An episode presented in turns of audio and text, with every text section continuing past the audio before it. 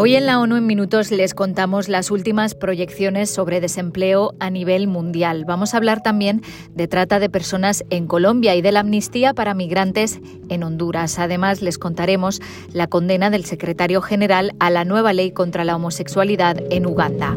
Un saludo de Beatriz Barral.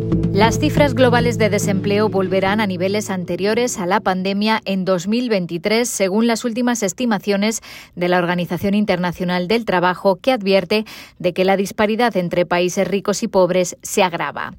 El desempleo mundial bajará ligeramente hasta llegar a 191 millones de personas, lo que corresponde a una tasa del 5,3%, una décima menos que en 2022.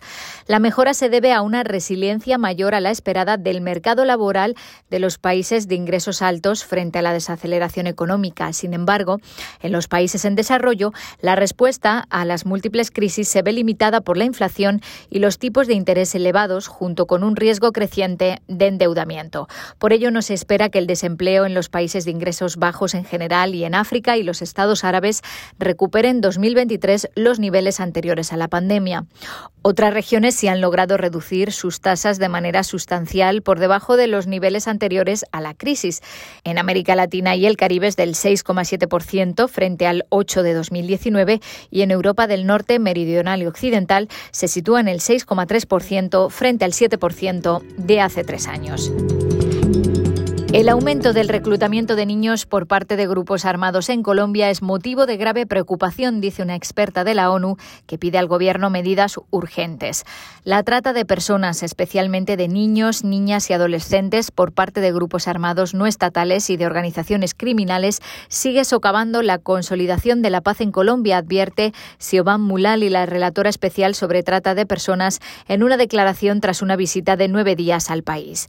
Los niños, niñas y adolescentes son los más afectados y el aumento del reclutamiento y la utilización de niños por grupos armados en los últimos años es motivo de grave preocupación, afirma la relatora, que dice que el Gobierno debe avanzar urgentemente en la adopción de medidas para impedir el reclutamiento y la utilización de todos los menores de 18 años, especialmente en las zonas de conflicto. La mayoría de las víctimas de trata son afrocolombianos de zonas rurales, indígenas y migrantes venezolanos. Las mujeres y las niñas están expuestas a la trata con fines de explotación sexual. Es imperativo que la trata de personas forme parte de las discusiones de la política de paz en Colombia, sostiene Mulali, que también pide al Gobierno abordar los retrasos en el acceso a la documentación y la obtención del Estatuto de Protección para los migrantes venezolanos y que financia a las autoridades territoriales para que puedan asistir a las víctimas.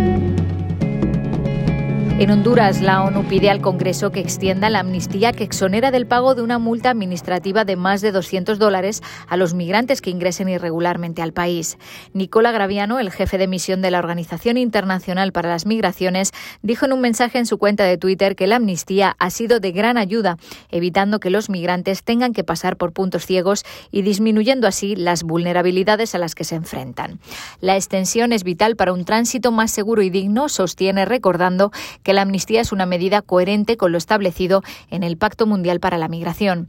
Según un comunicado de la Red Humanitaria de Honduras, de la que forman parte las agencias de las Naciones Unidas, en 2022 las autoridades hondureñas registraron el ingreso irregular de 188.858 personas, una cifra récord. Esa tendencia se ha mantenido en aumento en 2023. Durante los primeros cinco meses de este año se ha registrado el ingreso irregular de más de 100.000 refugiados y esto es tres veces más que el número registrado en el mismo periodo del año anterior. El decreto legislativo de amnistía fue aprobado en agosto de 2022 y a finales de noviembre el Parlamento aprobó una ampliación hasta el 1 de junio de 2023. Y el secretario general está profundamente preocupado por la promulgación de la ley contra la homosexualidad en Uganda. La ley prevé la aplicación de la pena de muerte y de largas penas de prisión por actos consentidos entre adultos.